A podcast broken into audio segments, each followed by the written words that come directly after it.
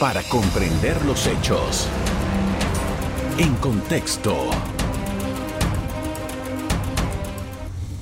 Muy buenas noches, sean todos bienvenidos y ahora para comprender las noticias las pondremos en contexto. Los grupos indígenas de la comarca Nove Buglé que participan de la mesa del diálogo dieron un plazo de 72 horas al gobierno nacional para que cumpla con el decreto de regulación de precios de 72 productos de la canasta básica de alimentos.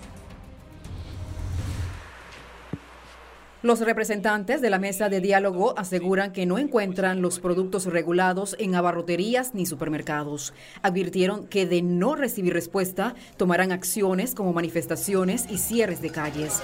¿Están los productos disponibles a nivel nacional? En la siguiente entrevista analizamos el tema. Tenemos invitado a Danilo Toros, él es sociólogo y con quien vamos a conversar acerca y analizar la situación que se presenta eh, este fin de semana no fue el, más feliz de esta actividad que se desarrolla allá en Penonomé. ¿Qué evaluación podemos hacer del tránsito que ha tenido esta mesa única y la necesidad de que los acuerdos se, se cumplan? Bueno, es una mesa de coyuntura. No la veo como una mesa de mediano o largo plazo, o sea, con efectos a mediano o largo plazo. Incluso en el corto plazo lo veo como una mesa muy limitada por varias razones. La primera es que es una mesa que no tuvo a uno de los actores decisivos, el sector privado.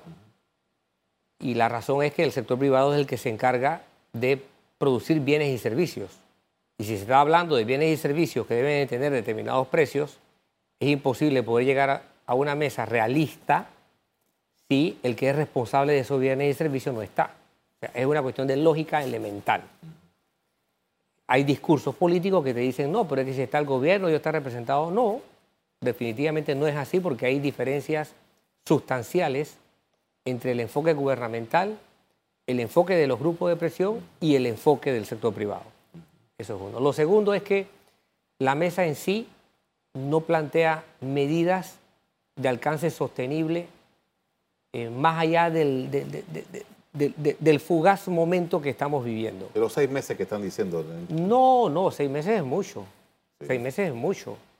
En realidad, eh, yo no veo un escenario estable eh, eh, que tú puedas decir el país se va a enrumbar por lo estable, porque los signos políticos no te lo indican.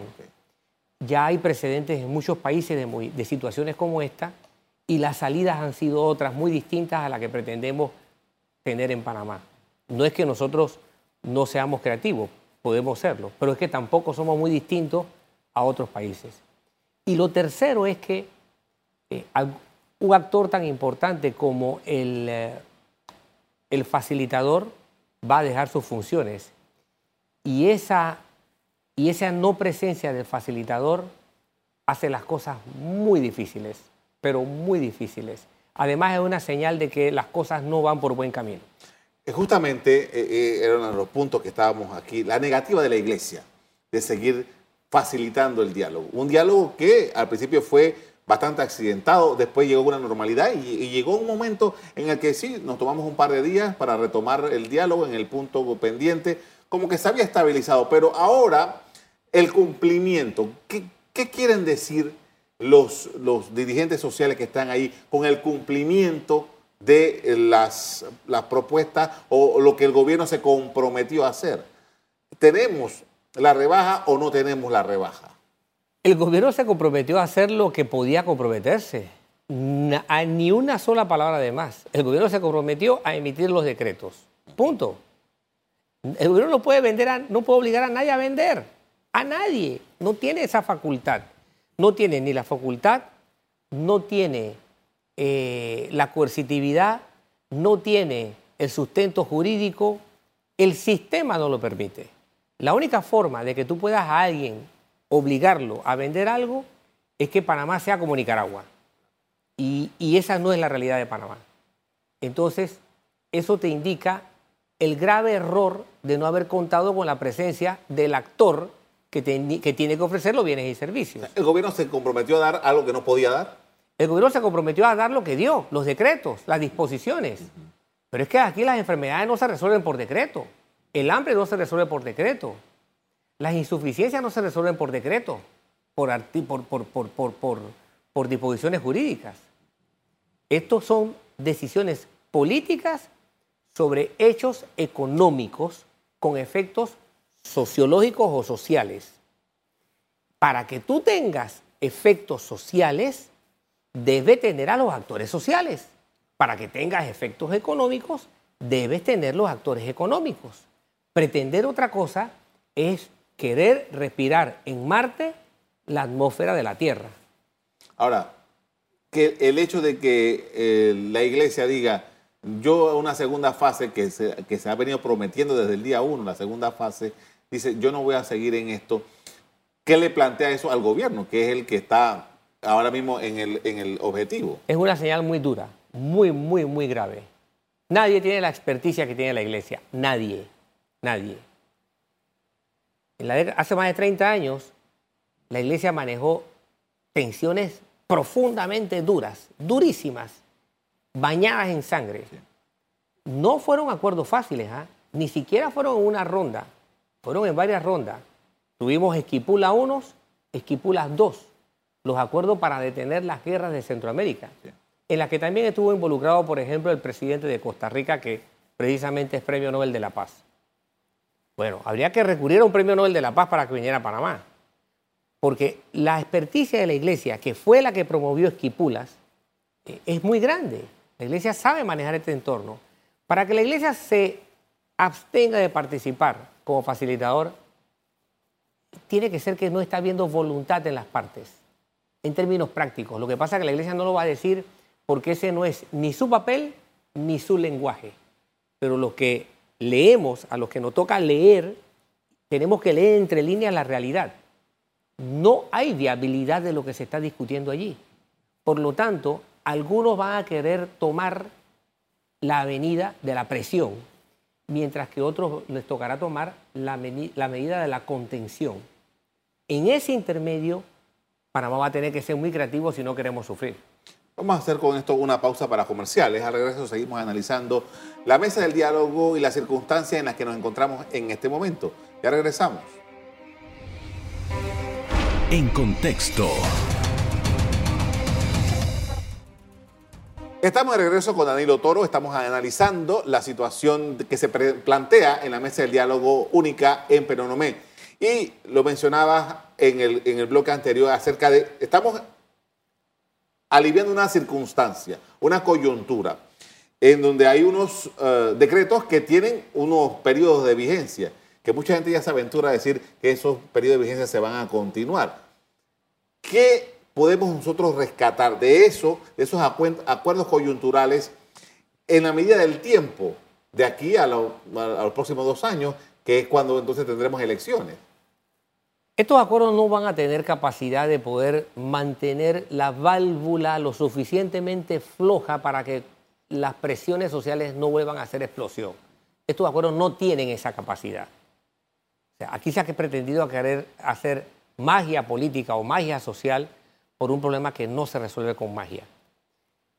En los otros países ha habido dos formas de salida o de solución al problema. Uno de ellos ha sido por la vía de la ruptura total. Caso Chile, caso Bolivia, que tuvo un golpe de Estado. O sea, las razones han sido distintas. En Chile el detonante a una crisis acumulada fue la subida del precio de un, de un, pasaje de transporte. En Bolivia fue un problema político electoral que implicó un golpe de Estado. Perú, que es algo que, ha ido de peor en peor en peor y cada, vez que tú ves que está tocando fondo, resulta que hay un fondo más profundo, la situación ha sido otra, Colombia ha sido otra. Pero al final son dos vías. La ruptura total como Chile, que terminó con una, haciéndose una nueva constitución, que representa para el nuevo presidente Boric una salida, ¿ok? O la otra es derivar la presión hacia nuevas elecciones, caso Colombia, caso Costa Rica, que estuvo cerrada por bastante tiempo durante la pandemia, precisamente por protestas sociales.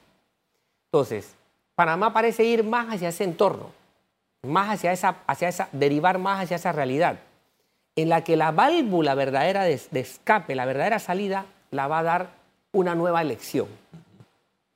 Ahí sí podríamos estar hablando de posibles eh, eh, respuestas estructurales, porque eso te permite replantear toda la distribución del poder. Pero falta ver cuáles son los actores que la gente va a escoger. Exactamente. De aquí a allá, ¿qué va a ocurrir? Presión, presión y presión. ¿Qué tiene que hacer el gobierno? Bueno, primero obviamente preocuparse por su sobrevivencia diaria, pero además el gobierno tiene que imprimir un poco de coherencia política a su marco, que no la tiene. Y no la tiene porque es inexplicable que teniendo todo lo que tiene no tenga nada. Tiene la asamblea, tiene los representantes de corregimiento, tiene la mayoría de los alcaldes, pero nada de eso parece responder a su esquema de estabilidad. No están articulados. Por supuesto, más claro no puede ser. Tú ves cómo los, los ministros de Estado sufren cuando van a pedir un crédito para que el gobierno pueda funcionar. Ni una asamblea de oposición política le resulta tan áspera a su propio gobierno. Ahora, ese acto, por ejemplo, que se dio el fin de semana de respaldo al presidente y tal, con dirigentes del PRD, ¿realmente tiene, tiene sustancia eso? Eso es una medida de, de- apuro, por esto que te estoy diciendo, porque a falta de esa expresión de apoyo político lógico, ¿cuántos alcaldes del PRD tuviste en las distintas comunidades en las que hubo marchas? Y hubo muchas, Sí. en Azuero, en Veraguas, en Coclé, en Chiriquí, en Colón. ¿Cuántos alcaldes tuviste afrontando sus problemas a escala distrital? ¿Cuántos representantes de corregimiento? Es más, en algunos casos yo veía incluso hasta diputados del PRD empujando a la gente a manifestarse en contra. Entonces, ahí tú ves lo ilógico. Entonces, esto es, yo diría, es una reacción típica de- de- de- yo diría que es como cuando un boxeador se siente afectado en el tinglado por los golpes que está recibiendo, pero suelta una sonrisa para tratar de disimular lo afectado que está. Bueno, esto es eso, ¿no? Es un poco de espectáculo muy mal concebido porque las expresiones de respaldo se tienen que dar a escala de las decisiones, de los tomadores de decisión. Ahí es donde está huérfana la cosa. Aparte de eso, tienes, aparte tienes un fraccionamiento de los actores políticos. Y por último, tienes este entorno de diálogo que, que no te permite ver un panorama completo mínimo. Así es que el gobierno tendrá que apostar a su estabilidad diaria, pero lo principal aquí va a ser si el gobierno tiene dos cosas, dos salidas importantes. Uno, como carece de respaldo por sí mismo, abrirse, oxigenarse para ganar estabilidad. Y dos, el gobierno tiene que pavimentar un poco la vía hacia políticas públicas que se puedan enrutar, para que no le explote la comarca, para que no le explote Colón, para que no le explote Azuero, para que no le explote Veragua, para que no explote... Tiene que entablar una malla básica de políticas públicas con acuerdos políticos que le permitan tener continuidad más allá de las elecciones. La publicidad del gobierno por mucho tiempo estuvo eh, recitada en la paz social. Y la paz social, más o menos, de, acuerdo con mi interpretación de lo que yo escuchaba en, los comerciales, era la posibilidad que tenía el gobierno de entregar ayudas económicas a un sector de la, de la población que quedó desprovisto por razón de la pandemia y los efectos económicos que tuvo. Y así fue como razonaron, creo yo, esa paz social. Bueno, yo entrego eh, dinero y, y eso me mantiene la paz social. Esa paz social en este momento, de- desde julio a esta parte, como que no ha sido suficiente. Ese método como que no le ha rendido al gobierno. ¿Cuál es su interpretación? Hay disonancia, disonancia cognitiva o disonancia cognoscitiva, como se dice, entre la propaganda y la realidad. La propaganda gubernamental, gubernamental está desenfocada, totalmente desenfocada. El gobierno obviamente necesita propaganda, pero tiene que saber que esos códigos ya no dicen nada. Ni a la generación del 80, que es más o menos para la que esa pro- propaganda responde, bajo los esquemas en que está siendo construida y emitida, ni a la, ni a la generación reciente. Entonces, la propaganda del gobierno tiene que basarse en criterios informativos, no en criterios de un goodwill, no en criterios de búsqueda de una buena imagen, cuando su imagen es la que ha estado a prueba. Entonces, entra en choque con la tolerancia del público. Es, triste que eso pase, porque eso te demuestra que el gobierno no está tomando lectura de la realidad desde el punto de vista de lo que la gente percibe por sus sentidos y lo que el gobierno hace a través de su gestión. Y muchas veces el gobierno ha hecho cosas bien. ¿Por qué no se digieren? ¿Por qué no se entienden? ¿Por qué no se reciben como buenas las cosas que el gobierno ha hecho? Bueno, ese ruido, esa disonancia, esa deformación, es como el rayo de luz cuando entra al mar, ¿no? O al lago, al agua. Se quiebra. Hace una refracción que te distorsiona la imagen. Y tú logras, tú estás viendo un pez en un lugar en donde el pez no está. Bueno, eso mismo le está pasando a la propaganda del gobierno. Están viendo un pez donde el pez no está. Vamos a hacer otra pausa para comerciales. A regreso seguimos en el análisis de lo que pasa en la mesa única del diálogo y cómo el gobierno está manejando esta situación. Ya regresamos. En contexto.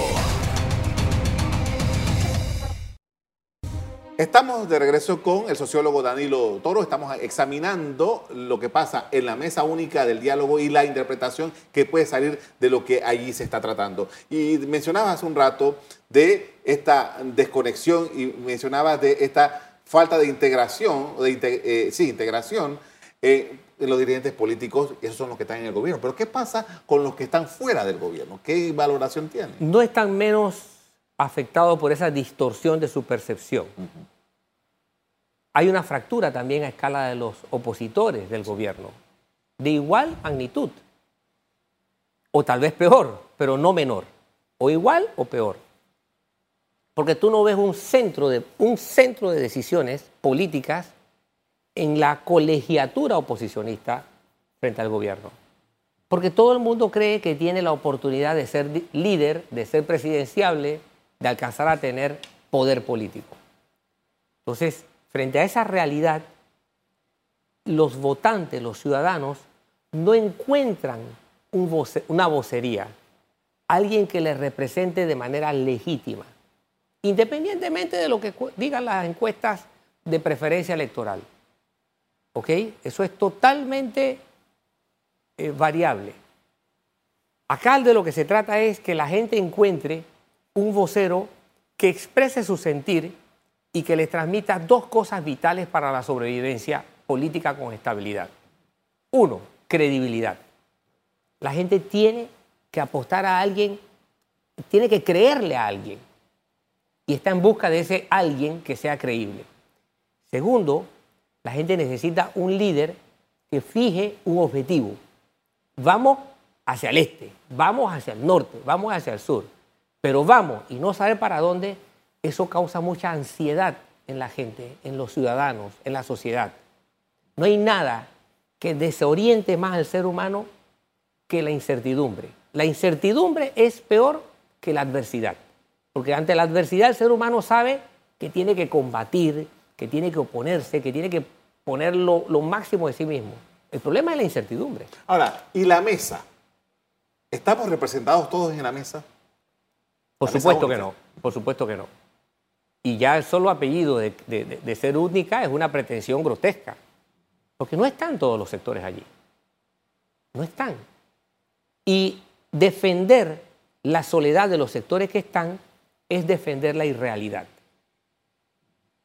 Al fin y al cabo, vamos a tener que ir a decisiones más colegiadas, a menos que apostemos a una dictadura o nos acostumbramos a apostar a la democracia o a, por lo menos laboratorios de democracia o nos contentamos con decir aquí no funciona otra cosa que sea una dictadura.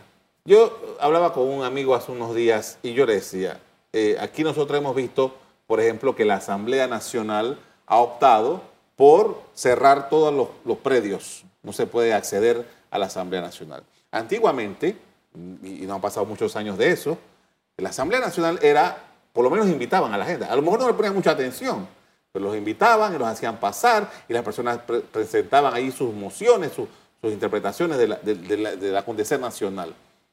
La Asamblea debería ser el foro en el que estas cosas se discutan. Pero la Asamblea, ¿qué pasa con la Asamblea? Bueno, la Asamblea dejó de cumplir sus funciones ante las expectativas populares, ante las expectativas nacionales, ante las expectativas ciudadanas hace buen rato. Cumple funciones, sí. Pero una cosa es las funciones que cumple desde el punto de vista jurídico y político y otra cosa es las expectativas que cumple, desde las funciones que cumple desde el punto de vista de las expectativas de la gente. Y la, la Asamblea no ha estado a la altura de su papel, no ha estado a la altura. Es triste decirlo, pero hay que reconocerlo. Si no reconocemos los problemas no lo vamos a solucionar nunca. Entonces, para eso, los ciudadanos tienen que elevar su nivel de exigencia. Mientras los ciudadanos que votan no eleven su nivel de exigencia y quién me va a representar a mí, seguirá teniendo una asamblea que no esté a la altura de sus necesidades. Esa va a ser la realidad. Tenemos un nivel de exigencia muy bajo, muy bajo. Tan bajo que ni siquiera es necesario saber leer o escribir. Basta tener determinada edad y ya tú puedes optar para ciertos cargos públicos. Entonces, eso no puede ser. Este país, si pretende ir para algún puerto seguro, debe tener un mínimo de exigencias. Las pretensiones para tener una cuota de poder o para gozar del permiso de representatividad de un sector deben ser más serias, más, más fuertes, mejor fundamentadas, mucho más ligadas al conocimiento real y a las posibilidades de resolver problemas de la gente.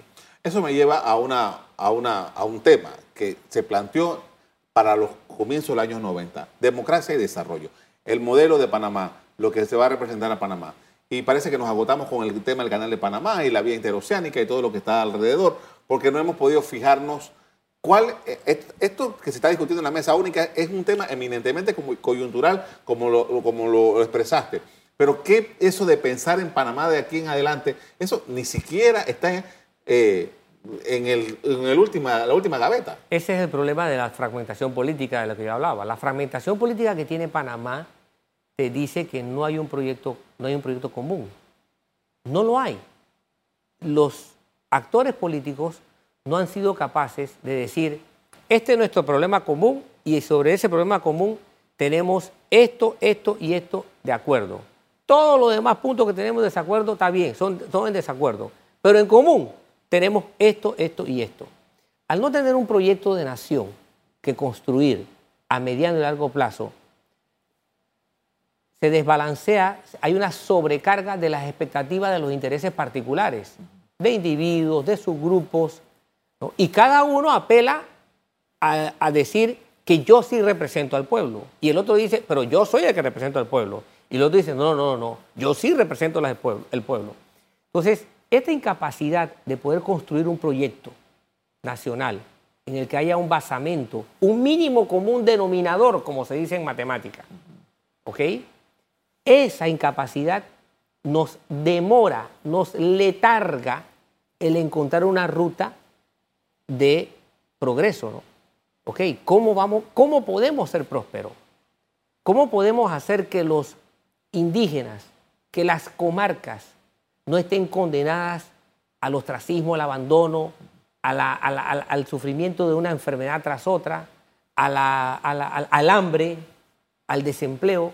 ¿Cómo podemos, ¿Cómo podemos bajar que ese cinturón de marginalidad que hay por toda el área metropolitana y que va al este, por Chorrera y Arraiján, al norte, por toda esa zona que está entre entre Colón y Panamá, llena de barrios totalmente excluidos, y por el, el norte y por el este, todo lo que está en, en Tocumen, Pacora, casi que hasta llegando a Bayano, toda esa presión que cae sobre la zona metropolitana, eh, no, no, no se replantee.